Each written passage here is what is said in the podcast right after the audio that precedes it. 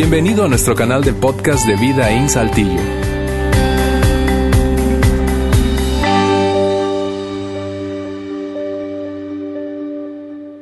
Bien, muy buenas tardes. Gracias por acompañarnos hoy. Bienvenidos. Bienvenidas todos y todas a Vida In. Es un honor realmente tenerte con nosotros y si tú nos sigues a través de esta transmisión, igualmente un saludo desde allí donde te encuentres. Eh, hoy, y antes de comenzar esta, esta plática, este, este, no me gusta decir sermón, pero ya tiene una implicación, una connotación negativa, pero antes de comenzar este, este tema que da pie al inicio de una nueva serie llamada Punto de Partida, como lo notaste en el video intro, déjame sencillamente aclarar por qué tenemos eso ahí atrás, eh, esas mamparas de, de madera.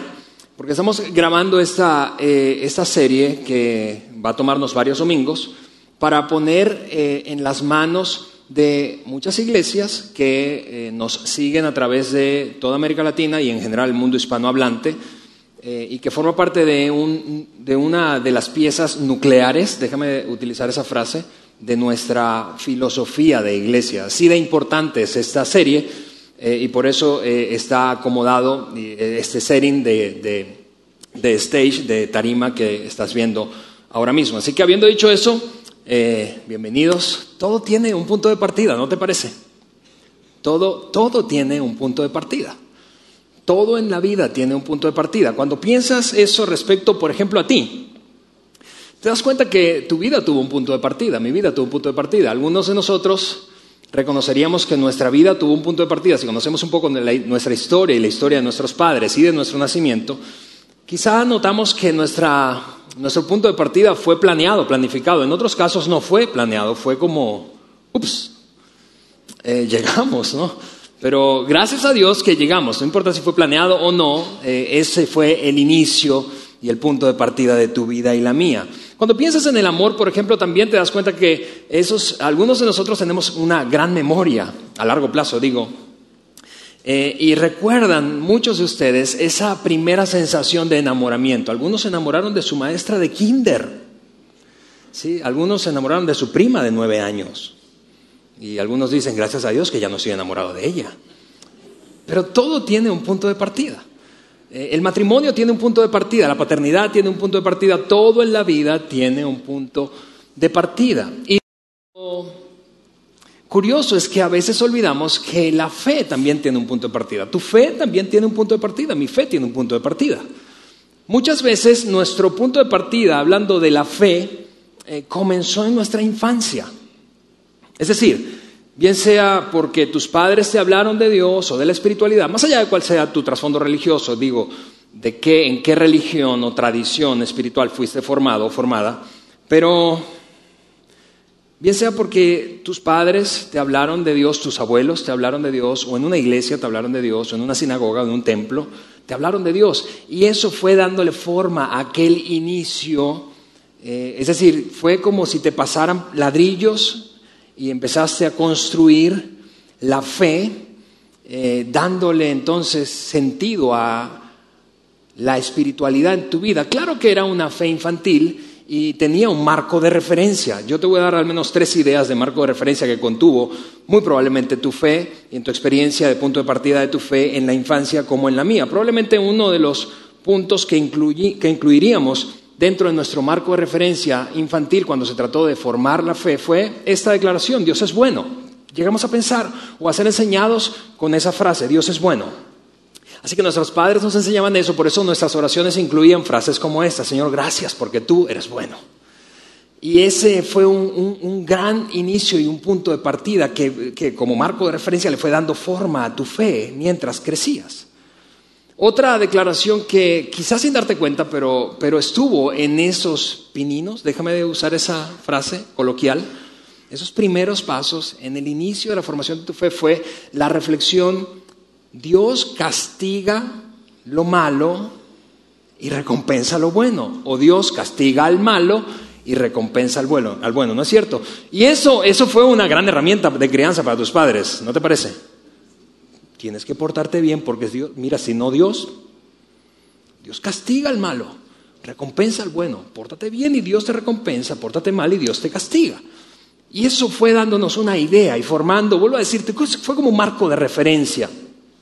Una tercera declaración que quizá estuvo dentro de esos primeros pasos que dieron forma a tu fe infantil fue algo como eso. Dios contesta nuestras oraciones. ¿No fuiste enseñado de esa manera? Es decir, orabas y, y, se te enseñó, te repito, bien sea por adultos significativos en tu vida, por alguna exposición en un templo, en un lugar en donde se enseñara algo de espiritualidad, más allá de cual sea, te repito, tu fe, llegaste a creer que Dios respondía a tus oraciones. La cosa es que ese marco de referencia, pudiéramos seguir agregando algunos, pero creo que esto resume bastante bien esos fundamentos iniciales de tu fe, los primeros ladrillos que dieron forma a la fe infantil que abrazaste. Eh, la, cosa es que esa fe infantil en ocasiones no empezó a ser golpeada mientras íbamos creciendo y madurando, es decir, nos acercábamos a la adultez y ya en la adultez recibió varios golpes, algunos muy fuertes, al punto de resquebrajarla, incluso de destruir completamente la fe, al menos como la conocías al principio. Dicho de una manera, nuestra fe en ocasiones no es muy buena. Nuestra fe de la infancia no es muy buena defendiéndose de los rigores y la presión de la vida adulta. Déjame decírtelo de otra manera. Cuando se trata de esas declaraciones que le dieron forma a nuestro marco de referencia, Dios es bueno, Dios castiga al malo y recompensa al bueno y Dios responde a nuestras oraciones, pero al mismo tiempo y en la medida en que ibas creciendo te dabas cuenta que algunas oraciones que hacías Dios no las respondía. Algunas de tus oraciones Dios nunca las ha respondido. Es más, viste a otros sufrir porque Dios no respondió sus propias oraciones. Y entonces tu fe empezó a como a tambalearse un poco, porque parecía que todo maduraba, todo maduraba en tu vida excepto la fe, porque la fe seguía siendo una fe infantil. Llegaste a, ver el sufrimiento de gente buena y te rascabas la cabeza pensando, quizá en silencio, quizá inconscientemente, pero eso fue un golpe contra aquel marco de referencia que aprendiste de niño, de niña, creyendo que Dios castigaba siempre al malo y recompensaba siempre al bueno. Algunos de ustedes, de hecho, tendrían que confesar eh, siendo brutalmente honestos, hablando de ese marco de referencia infantil, que ahora, después de un divorcio, Tú dices, yo hice las cosas correctas, pero Dios no me recompensó haciendo lo correcto. Y parece que funcionó exactamente al revés. Hice lo correcto, pero no me pasó lo bueno, al, contrario, me pasó lo malo a pesar de que hice lo bueno. Y, viste quizá a un ser querido enfermarse y oraste y, te frustraste mientras transcurría el tiempo y nada ocurría, nada ocurría en términos de una respuesta o una aparente respuesta de Dios en esa situación. Y pensaste, ¿qué onda? La fe, la fe no es muy buena defendiéndose, la fe infantil, la fe que aprendiste cuando eras niño o niña. Por eso es que decidimos hacer esta serie, porque nosotros creemos en vida in. Y eso está ocurriendo, quiero, quiero que sepa simultáneamente en nuestras iglesias. Nosotros creemos que como adultos necesitamos un punto de partida nuevo. Los adultos a menudo necesitan un punto de partida. Y voy a ponerlo aquí en la pantalla. Un nuevo punto de partida. Cuando se trata de la fe, porque hoy quizá, vuelvo a decirte, funcionó tu fe infantil como un castillo de naipes mientras te acercabas a la vida adulta. Un golpe y otro golpe y fue como quitar un naipe y quitar otro naipe y de repente se desbarató todo lo que habías creído desde niño o niña. Ahora, mira, esta es la intención con, esta serie que va a tomarnos varios domingos. Es como, vamos a apretar el botón de reinicio. Piensa en tu teléfono celular, vas a reiniciar el teléfono celular, vas a reiniciar tu computadora, vas a reiniciar tu tableta, vamos a darle reset a nuestra fe. Partiendo de la siguiente pregunta, si tú y yo no supiéramos nada, nada de lo que sabemos hoy, si no hubiésemos sido enseñados de ninguna manera cuando éramos niños, si no supiéramos absolutamente nada de la espiritualidad, nada de la fe, particularmente nada de la fe cristiana, ¿por dónde comenzaríamos? ¿Por dónde comenzaríamos?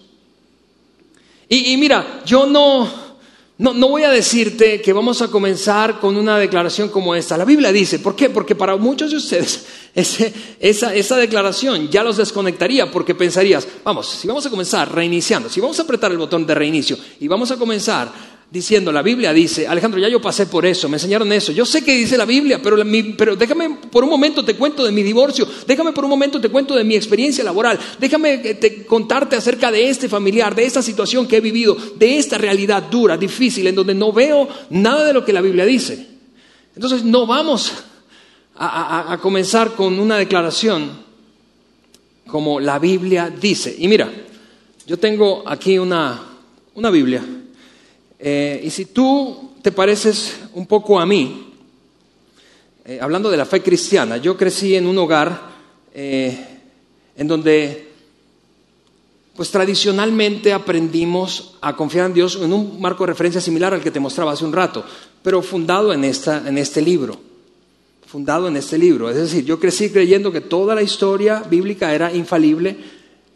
¿sí? Yo crecí creyendo, más allá de que en el camino mi fe fue golpeada, pero, pero crecí creyendo que todo es igualmente importante en este texto, que crecí creyendo que esto es un libro, y, mira, por ejemplo, esa declaración de que esto es un libro, no es un libro, es una compilación, es una compilación de un montón de autores, más de 40 autores y más de 60 libros, así que no es un libro, es una colección de libros. Crecí creyendo que, eh, pues era, cada historia era igual de importante, vamos, Noé, Adán, Eva, Noé, Moisés, Abraham, Isaac, Jacob, eh, eh, en fin, eh, todo era igualmente importante. Y, cuando creces como yo, con una conciencia fundamental de que la fe cristiana se basa en este libro,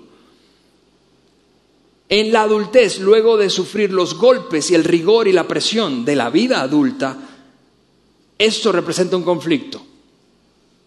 Y aquí es donde voy a decirte algo que quizá va a, incomodar a muchos que crecieron como yo creyendo que la Biblia es el fundamento de la fe cristiana.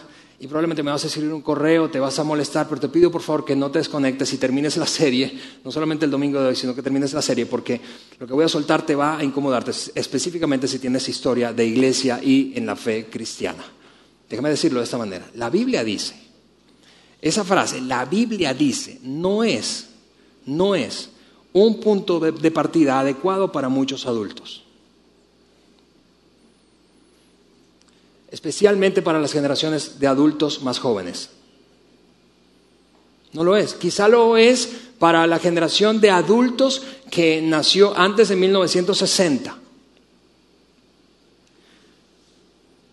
Pero para las generaciones de adultos jóvenes para las generaciones que están ahora mismo en sus 20, en sus 30 y hasta en sus tempranos 40, probablemente esta declaración, la Biblia dice, con la cual fuimos formados gente como yo, y yo creo que lo que la Biblia dice es cierto, es inequívoco, es infalible, pero quienes han experimentado golpes en su fe al punto de que hoy dicen, a ver, no me digas que la Biblia dice, déjame contarte de mi propia vida y experiencia para poder entonces apretar un botón de reinicio de manera justa y poner todo en blanco y responder la pregunta, ¿por dónde comenzaríamos si no tuviéramos nada de esto? Nada de esto. Te, vuelvo a decir, en ocasiones, en ocasiones, esta frase no es adecuado para adultos, es adecuado para niños. ¿Por qué? Porque el acceso a la información hoy no es un problema. Así que tú, yo puedo decirte, la Biblia dice, y tú estar googleando, ok, yo, está bien que la Biblia diga, pero el Corán dice, y esta filosofía de, vida dice, y esta otra tendencia y corriente de pensamiento dice, así que, ¿qué me importa lo que la Biblia dice? Algunos, algunos necesitan un punto de partida diferente a la Biblia dice. Ahora, pero te tengo una buena noticia. Si tú estás aquí y de alguna manera estás queriendo escuchar algo que reavive tu fe, esa fe que probablemente tenías cuando niño y ahora por los golpes que te ha dado la vida y por los reveses que has experimentado o has visto experimentar a otros, tu fe se ha resquebrajado un poco y dices, yo necesito un fundamento diferente, yo necesito algo distinto. Ok, si, si estás aquí de alguna manera quieres reconectarte con aquella pasión de fe que sentías hace mucho tiempo o recientemente, te tengo una buena noticia respecto a esta frase, porque nunca, nunca, nunca se pretendió, escucha esto, nunca se pretendió, nunca se pretendió que esta frase fuera el fundamento o el punto de partida de la fe cristiana.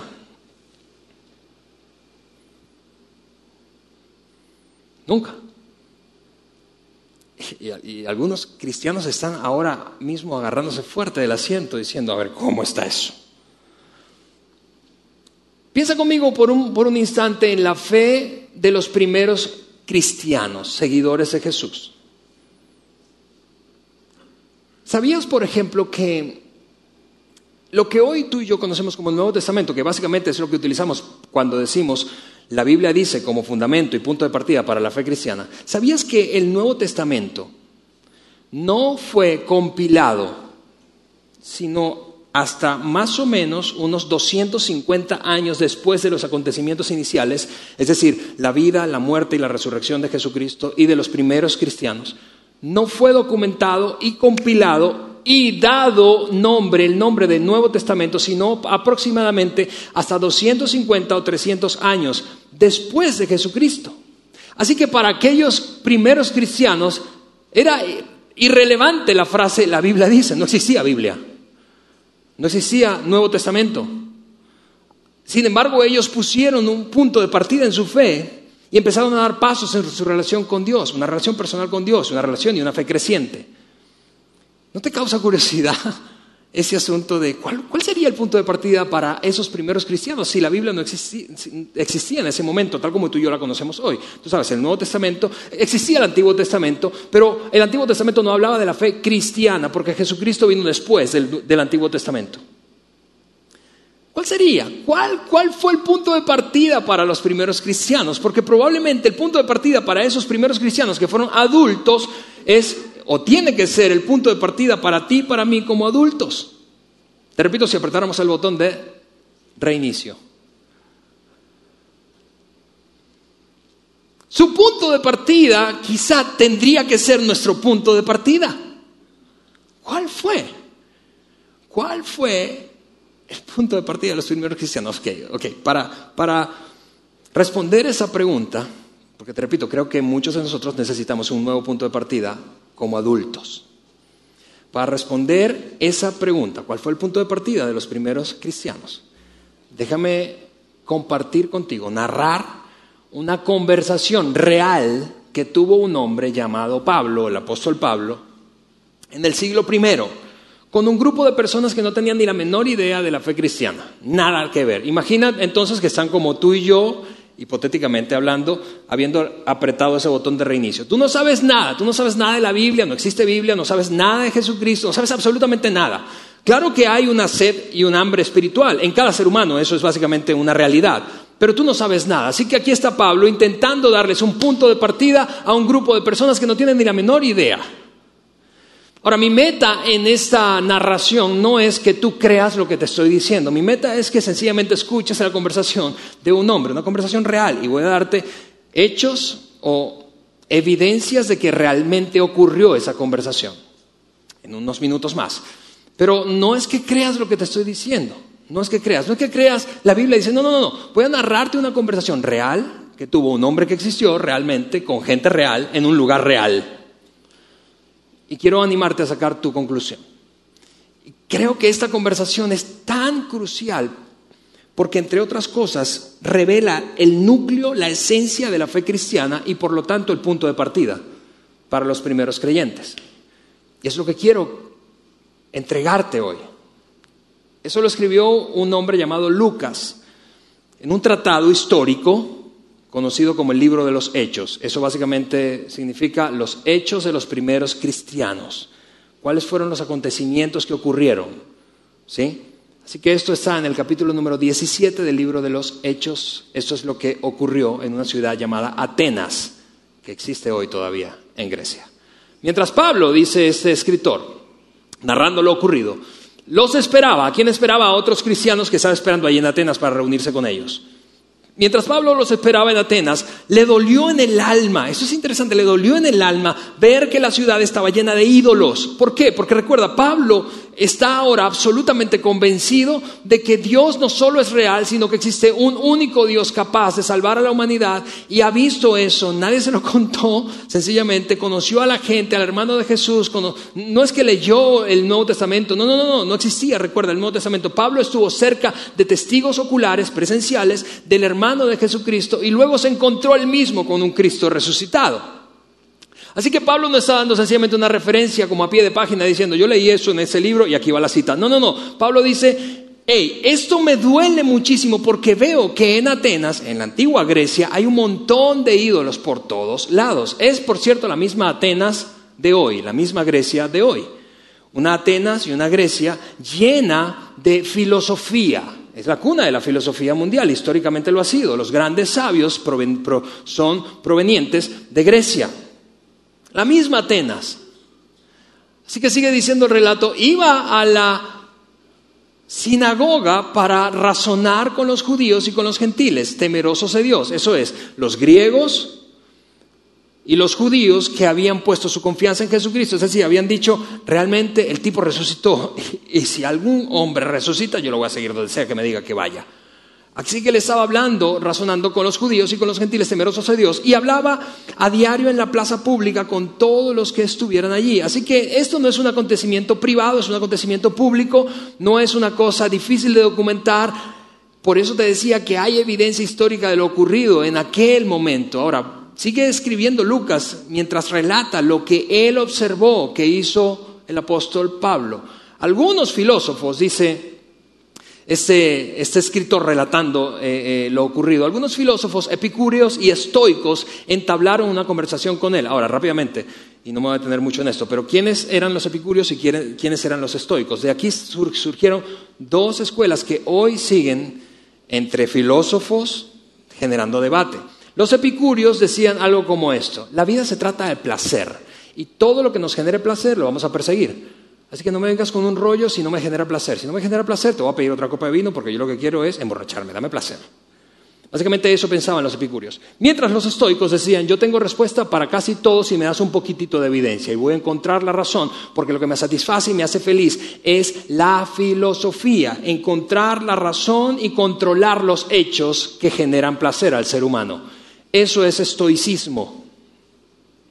¿Sí? Así que él está allí en la cuna de la filosofía, vuelvo a decirte Pablo, y se encuentra con dos, dos, grupos de personas que quieren hablar, y quieren hablar no a un nivel superficial, sino que quieren echarse un clavado a nivel profundo acerca de esto que trae Pablo. Unos decían, dice el relato, unos decían, ¿qué querrá decir ese charlatán? Esos, si lo analizas un poquito, muy probablemente te das cuenta que esos eran los epicúreos. ¿Qué rollo contigo? Vamos a disfrutar, Pablo. Así que si no me genera placer, ¿para qué le mueves? No hablemos de eso. Ellos decían, ¿qué querrá ese charlatán? Otros comentaban, parece que es predicador de dioses extranjeros, así que queremos prestar un poco más de atención. Decían, dice este eh, relato, Decían esto porque Pablo les anunciaba las buenas nuevas de Jesús y la resurrección. Escucha, ya sabemos de qué tema están hablando, de Jesucristo y de la resurrección de Jesucristo. Entonces, ¿qué es lo que ocurrió después? Entonces se lo llevaron a una reunión en el aerópago, palabra clave aquí, aerópago. ¿Se puede saber qué nueva enseñanza es esta que usted presenta? Le preguntaron. Mira por qué he resaltado aerópago. Porque el aerópago era el lugar, o más bien, era un concilio de ancianos muy sabios en Grecia que se reunían en un lugar. Así que ellos básicamente, y, desde antes de Jesucristo, unos 300 años antes de Cristo, estaba constituido ese concilio en la cultura griega para básicamente juzgar legalmente y no solo legalmente, sino las doctrinas y las filosofías nacientes. Por lo tanto, cualquier conversación oficial respecto a un tema filosófico o doctrinal iban y lo llevaban ante ese grupo de personas en un lugar conocido como el aerópago. Eso es lo que está ocurriendo. Hay una nueva enseñanza y le dicen, a ver, a ver, a ver, queremos escuchar un poco más de eso, pero vamos a hacer este tema oficial. Así que vamos ante el concilio en el aerópago. Por cierto, aquí hay otra evidencia de que realmente la conversación sucedió. Te voy a mostrar un par de fotografías del aerópago hoy. Este monolito es una formación rocosa de una sola pieza en Grecia, en Atenas, se llama el aerópago y es hoy un monumento histórico de Grecia. No solamente es un monumento histórico, sino que aquí está el acceso, y ahora voy a ponerte otra fotografía. Y en el acceso, justo al lado del acceso, hay una placa, una inscripción en griego, con el discurso que Pablo se echó en el aerópago hace casi dos mil años. Lo puedes encontrar hoy si te echas el viaje a Grecia.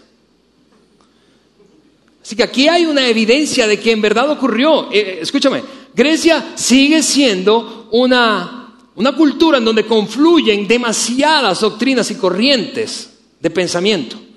No es que Grecia es un país cristiano y convencido y vendido en su totalidad del cristianismo y por eso puso eso allí para, que nos, para convencernos ahora en el mundo moderno de que en verdad Pablo existió y estuvo allí. No, no, no, no. En Grecia hay miles de corrientes de pensamiento. En otras palabras, ese no es un arreglo ¿Qué hizo la cultura griega para mostrarnos, ah, en verdad la Biblia tiene razón? No, no, no, no estamos hablando de Biblia, estamos hablando de un acontecimiento histórico. Ese hombre estuvo allí y su discurso fue documentado aquí. Sigue conmigo en el pasaje. ¿Por qué nos viene usted?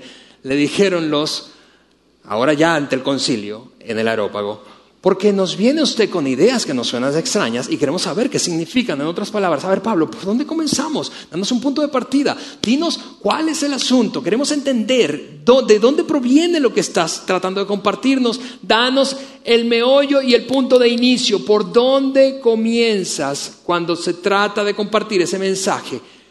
Comienza por el principio, por favor, Pablo. Pablo entonces, eso es lo que hizo. Pablo se puso de pie en medio del arópago y tomó la palabra y dijo esto, ciudadanos atenienses, observo que ustedes son sumamente religiosos en todo lo que hacen. Pablo tenía una habilidad comunicacional extraordinaria, envidiable. Y luego entonces sigue diciendo, después de esa introducción, son muy religiosos en lo que hacen. Al pasar por la ciudad vi todos sus santuarios y hasta encontré un altar que tenía escrito al Dios desconocido.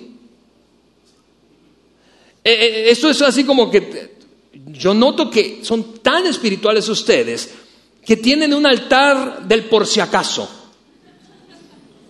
¿Sí? Por si acaso aparece un Dios y dice, ah, no, no, te conocíamos, pero te estamos esperando, aquí está el altar para ti. Pablo está diciendo, ustedes son ricos en espiritualidad, al punto de que tienen una carta bajo la manga, te repito, por si acaso por si acaso. Desconocido. ¿No es cierto que esto es una característica de básicamente cualquier religión en el mundo? ¿Cuál es la característica común que une a cualquier religión del mundo? La incertidumbre. La incertidumbre. Es decir, hay cosas que sabemos, hay cosas que no. Vamos, cristianos que están aquí, mírame por un momento. Tienes, tú que tienes años en el cristianismo, aunque nos cueste reconocerlo, hay cosas que tú sabes y hay cosas que no. Hay cosas que entiendes de la fe cristiana y hay cosas que no.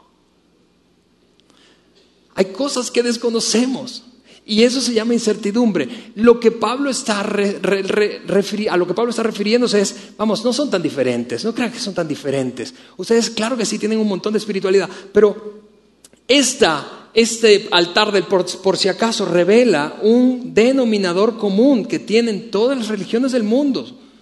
Algunas cosas las saben y otras no. Pues bien, dice Pablo en su discurso, recuerda, ese es el discurso que está ahí en esa inscripción, en la entrada del aerópago hoy. Pues bien, eso, eso que ustedes adoran como algo desconocido, en otras palabras, Pablo les está diciendo, a ver chicos, están adivinando, ¿no es cierto? Sí, la verdad sí, Pablo.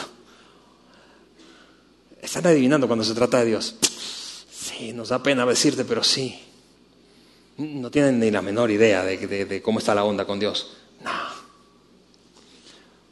Pues bien, eso que ustedes adoran como algo desconocido es lo que yo les anuncio. En otras palabras, estoy a punto por, en un momento más, voy a quitarle el des a esta inscripción y voy a dejarles conocer al Dios que ustedes no conocen.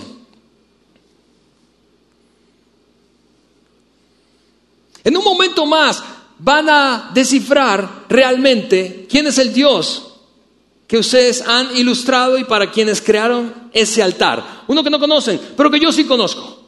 Imagina lo pretencioso de Pablo, está frente a todas las autoridades y corrientes de, máximas filosóficas, de corrientes de pensamiento de Grecia, y está diciéndole, amigos, ustedes no tienen ni la menor idea de lo que están haciendo.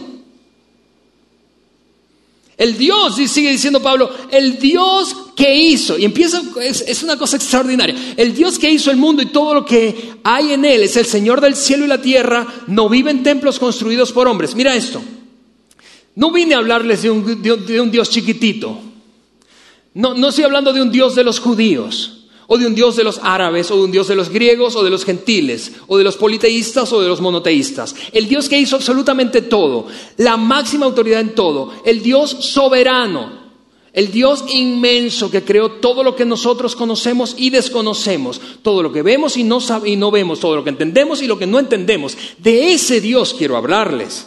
Es una cosa extraordinaria, así que quiero que imagines la tensión que hay en ese momento. Vuelvo a decirte, Pablo no está hablando con gente ignorante, son los más sabios del Asia Menor. Luego reconocidos como los más sabios del mundo en la época.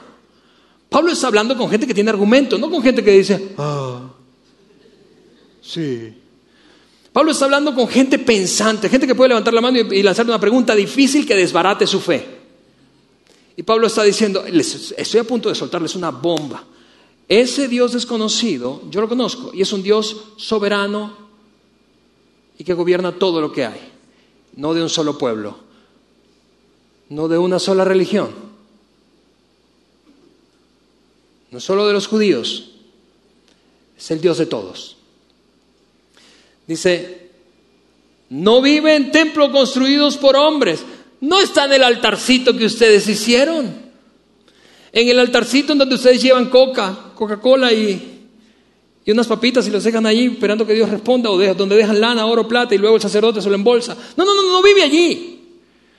Dice, ni se deja, ni se deja servir por manos humanas como si necesitara algo. Dios no necesita nada de ustedes, les está diciendo Pablo, nada de mí. No es como dijera un filósofo moderno español, que me voy a reservar el nombre, o tal vez no, quien argumenta que Dios es un Dios inseguro y que necesita nuestra adoración. No, no, no, Pablo está diciendo, no, ese no es el Dios del que les estoy hablando. Dios es infinito en poder y no necesita nada de nosotros. Como si necesitara algo. Vamos a poner el, resto del versículo. Por el contrario, Él es quien da a todos la vida, el aliento y todas las cosas. En otras palabras, Pablo está diciendo, y nos diría si estuviera aquí, si hay algo bueno en tu vida, quiero decirte algo, es, eso proviene de Dios. Eso proviene de Dios. Si tienes un don, una habilidad especial, si, tienes, si has tenido éxito en algún área, si, si tienes de alguna manera, has acumulado logros, riquezas, si tienes posesiones, todo eso proviene de Dios. No llegues a pensar que Dios necesita de ti. No, no, no. Dios no necesita, no solo no necesita de ti, sino que está dispuesto a darte todo lo que necesitas y todo lo bueno que tienes viene de Él. Pablo está describiendo un Dios que no cabe en ese altar, ¿no es cierto? En un altarcito chiquitito, en un templo, en una iglesia como esta o en una iglesia multitudinaria. No, Pablo está describiendo un Dios extraordinariamente grande de hecho, va ahora más específico y dice esto en su discurso. De un solo hombre hizo todas las naciones, hizo todas las naciones para que habitaran toda la tierra y determinó los periodos de su historia y las fronteras de, sus territorios. En otras palabras, Pablo dice, toda la historia de cada nación, toda la historia de cada pueblo, toda la historia de cada lengua, toda la historia está ligada a ese Dios. Pablo está describiendo una cosa que está a punto de volarle la cabeza a los griegos, pensadores de la época. Pablo dice, no, está bien, yo, entiendo eso, que no conozcan a, a, ese Dios, pero amigos, están, quiero hablarles de ese Dios y quiero que conozcan a un Dios que es mucho más grande que todos los altares, que todas las naciones, que todos los pueblos, que todo lo conocido y lo desconocido. Y Pablo se remonta a la creación. Cuando dice un solo hombre está hablando de Adán. Y luego sigue diciendo, esto lo hizo Dios, toda la creación y cómo ligó toda la historia de cada, de cada país a su propia voluntad. Esto lo hizo Dios para que, para que todos lo busquen y aunque sea a tientas lo encuentren. En verdad, Él no está lejos de ninguno de nosotros. En otras palabras, Pablo, eh, eh, no sé si nosotros, pero aprieta el acelerador y lo, suelta de vez en cuando porque está hablando con autoridad. Vamos, lo pueden matar a Pablo. Él agarra les, los presiona un poco y diciéndoles, vamos, no cabe Dios en su pequeño miniatura templo o altar que ustedes tienen allí pero no están tan lejos, muchachos, no están tan lejos. ¿Por qué? Porque en algún sentido ustedes han descrito al Dios que yo les estoy presentando. Y luego Pablo hace algo extraordinario, porque cita a dos, se mete en la cultura griega. Pablo era un tipo súper inteligente, se mete en la cultura griega y cita a dos poetas antiguos, poetas griegos, y los incluye en su discurso. De hecho, es otra evidencia de que esto ocurrió. Puedes encontrar, si googleas o wikipedias, los nombres de estos dos poetas, que aunque Pablo no los incluyó en su discurso, aquí te van. Un hombre llamado Cleantes y otro, y otro hombre, otro poeta llamado Arato. Arato. Cleantes y Arato. Eso es lo que dijeron esos dos hombres en sus poesías. Léelo conmigo, Pablo lo, dice así. Pues en Él vivimos y nos movemos y existimos. Como dijeron algunos de sus propios poetas, esa es la cita, nosotros somos su descendencia. Nosotros somos su descendencia. Un par de poetas habían descrito eso, así que Pablo aprovecha esa cita y la mete, entonces se vuelve a conectar con la audiencia. Es un genio, Pablo. Es un genio. Y como dice luego, como eso es cierto, es decir, como todo lo creado lo creó Dios y como Dios es infinitamente superior a todo lo que nos podamos imaginar y autosuficiente y no depende de nosotros y no nos necesita, sino que nosotros deberíamos reconocer que todo lo bueno, todo lo que existe, que realmente es bueno en nuestra vida o en la de otro, proviene de Él. Dios es soberano, Dios contiene todo, a todo el mundo y toda historia de cada nación está ligada a su propia voluntad. Y como todo eso es cierto, no deberíamos pensar en Dios como un ídolo diseñado por artesanos y hecho de oro, plata o piedra. En otras palabras, no cabe aquí. Casi les está diciendo ignorantes, no sé si lo notas como yo. Griegos ignorantes. De hecho, se los dice. Pues bien, dice Pablo. Dios pasó por alto aquellos tiempos de tal ignorancia. Ah, en otras palabras, Está bien, muchachos. Antes, eso estaba bien antes. Eso estaba bien antes. Dios, Dios entendía que ustedes no conocían, que el ser humano no conocía, que, que, realmente era muy complicado hacerse una idea, por eso tallamos dioses, ídolos, por eso seguimos fabricando imágenes de Dios para tratar de darnos una idea. Pero Pablo dice, Dios pasó por alto esa ignorancia. No solo de ustedes griegos, no solamente ustedes son ignorantes, no, no vine a ofenderlos, el mundo en general es ignorante, ha sido ignorante. Esa es una cosa extraordinaria que hoy nos siga describiendo y siga describiendo tan bien el comportamiento humano respecto a la espiritualidad y particularmente a su relación con Dios, a su relación con la divinidad. A veces tenemos tú y yo que sentir algo, que tocar algo para saber que es real. Pablo está diciendo, Dios pasó por alto esa ignorancia, está bien. Antes estaba bien, pero ahora, pero ahora. Y está a punto de soltar la diferencia. Y es el punto de partida, escúchame. Es el punto de partida al que Pablo estaba exponiendo a aquellos hombres. Pero ahora, pero ahora, Dios hizo algo. Lo voy a poner aquí en la pantalla. Manda a todos en todas partes a que se arrepientan. Y mira, esa, palabra nada tiene que ver con pecado. Si lo notas en el discurso, Pablo ni una vez mencionó la palabra pecado. Esta palabra en este contexto significa, vamos, vamos a repensar, a repensar este tema del cristianismo, a repensar este tema de la espiritualidad, a repensar el tema de Dios y cómo concibes a Dios tú y cómo lo concibo yo. Pablo está diciendo, necesitamos ver esto de otra manera. ¿Por qué? Porque si no vamos a seguir limitados y como a tientas intentando conocer algo que es desconocido por todos y que de alguna manera cada cual se hace una imagen a su propia comprensión limitada.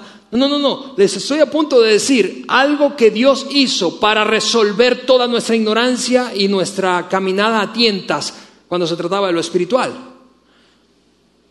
Él ha fijado, dijo Pablo, eso es lo que Dios hizo. Él ha fijado un día en el que juzgará al mundo con justicia por medio del hombre que ha designado. Y ellos ya sabían de quién estaba hablando aquí, estaba hablando de Jesús. Lo leímos más temprano. Jesucristo, es de lo que venía hablando Pablo desde temprano, en las plazas, sinagoga, en todo lugar público. Él está hablando de Jesús. Él ha designado a un hombre que es tan sabio, que es tan santo, que es tan capaz, que es tan poderoso, que tiene la potestad de juzgar al mundo con justicia. Imagina eso. Así que los, eh, eh, ese es el momento en el que los ojos de los griegos están súper abiertos. Y a punto de recibir algo que están anticipando. A ver, dame, ¿qué es lo que me quieres decir, Pablo? Está bien. Y dice, de ello, de ello ha dado pruebas. A ver, ¿cómo que pruebas? Eh, Pablo, la, la, la, la espiritualidad no tiene pruebas, la fe no tiene pruebas. ¿Pruebas? ¿Estás hablando de pruebas en verdad? Claro, pruebas. Pruebas. Pruebas que muevan nuestra esperanza hacia una certeza absoluta. Porque eso hacen las pruebas. Y seguro coincides conmigo. Las pruebas nos mueven de la más o menos creencia la esperanza y eso se llama religión. ¿Recuerdas lo que decíamos de las religiones? Las religiones saben cosas y, desconocen otras. Y cruzamos los dedos. Algunas veces, mira, si, si fuéramos honestos, y, muchas veces hemos cruzado nuestros dedos pensando, ay, que sea cierto, que cuando me muera me vaya al cielo, que sea cierto todo esto en lo que creí. Más vale que sea cierto. Eso es religión, la esperanza. Ojalá sea cierto. Pero cuando tienes pruebas, ya no es un ojalá, es una certeza absoluta. Tengo la confianza absoluta de que esto pasó. ¿Por qué? Porque aquí tengo, no sé si qué, he dicho será, si lo voy a decir correctamente, pero aquí tengo los pelos del, de la burra en la mano. Eso es una prueba. Tengo los pelos de la burra en la mano. Y en tu país seguramente hay un dicho diferente, probablemente, pero muy, muy parecido. Tengo pruebas. De ello, regresa conmigo al momento culminante del discurso de Pablo, de ello Dios ha dado pruebas a todos al levantarlo aquí en Jesucristo de entre los muertos. Así que la gente, ese es el momento en que dio un paso atrás y, y dijo algo como, a ver, ¿en verdad vamos a hablar de ese rollo de la resurrección, Pablo? Cuando lo oyeron, de hecho, aquí es el paso atrás, cuando oyeron que Pablo se refirió a la resurrección de Jesucristo como el punto de partida, de la fe. No la Biblia, la Biblia no existía. No el Antiguo Testamento. Para, el Antiguo Testamento para los griegos era, era irrelevante, eran griegos, no eran judíos. Está dándoles un punto de partida diferente. Reset, botón de reinicio. Estamos en ceros. ¿De qué se trata la cosa de la resurrección de este hombre? Y, ellos dieron un paso atrás y, y, dijeron algo como eso. Mira, cuando ellos escucharon, léelo conmigo aquí en la pantalla. Cuando oyeron de la resurrección, entonces cayeron de rodillas y se arrepintieron y comenzaron a destruir sus ídolos y sus altares. No, eso no fue lo que pasó. Todo a partir de aquí es mentira, yo lo inventé. Por eso esta F que está ahí es de falso, de fake. Deberías leer tu Biblia porque yo podría poner cualquier locura aquí. Cuando lo oyeron, esto es lo que realmente pasó. Cuando lo oyeron, Empezaron algunos a burlarse. Obvio. ese invento anterior de versículo que les acabo de poner es si esto fuera una fábula bíblica o una fábula cristiana. Pero esto es una conversación real, entre gente real, en un lugar real, que ocurrió realmente. Y cuando tú conversas con gente real respecto a un tema como el de la resurrección, la gente no cae de rodillas y se arrepiente de sus pecados. La gente dice, ah. ¿Realmente vamos a hablar de eso? Porque está complicado que yo te crea eso. Pero Pablo dice, yo sé que es complicado. Pero amigo, yo no leí eso en un libro. Yo vengo del lugar donde ocurrió. Yo conozco al hermano del tipo. Yo he hablado un montón de veces con gente que lo presenció ocularmente. Yo vengo de ese lugar polvoriento. Yo me encontré con él vivo. No me digas que no pasó. Dios ha dado pruebas. Y a pesar de que algunos se rieron, eso es lo que pasó con otro grupo. Sin embargo, otro grupo, mira lo que hizo el otro grupo. Pero otros le dijeron, mmm. a ver, ¿tú puedes hacer ese sonido conmigo? Mm". A ver, háblanos un poco más, Pablo. Está raro el asunto, pero queremos escuchar. Queremos escucharte. Queremos escuchar más. Unos se rieron y se burlaron. Dios, sáquenlo de aquí, por favor. Saquen a este charlatán, a este loco de aquí. Otros dijeron, mm, a ver, háblanos más de este Dios desconocido. Háblanos un poco más. Queremos conocer. Queremos conocerle. Y si realmente hay pruebas, queremos saber cuáles son. Amigos, la cosa es esta, que como decíamos al principio, no basta decir, no basta, y de hecho para muchos adultos es inútil escuchar la frase, la Biblia dice. Y yo creo que la Biblia es cierta, escúchame, pero para muchos adultos es absurdo utilizar el argumento de la Biblia dice como un fundamento para su fe. Bien sea por un asunto generacional, bien sea por golpes que ha sufrido la fe que de niño o de niña recibió y sobre la cual construyó su vida, y los embates, el rigor de la adultez, te golpeó tanto que dices, no, no, no, no me digas eso. No me digas la Biblia dice, porque eh, en verdad nada que ver. Mira mi vida cómo está. El punto de partida para aquellos primeros cristianos, y esto es apenas un relato de una conversación real con gente real entre Pablo, un hombre que lo había vivido, lo había visto resucitado, hablando con gente que no tenía ni la menor idea de qué era el rollo de la fe cristiana ni cómo relacionarse con un Dios verdadero, porque lo, tenían así, bueno, por si acaso. El punto de partida para cada persona sobre la faz de la tierra gira alrededor de una sola pregunta.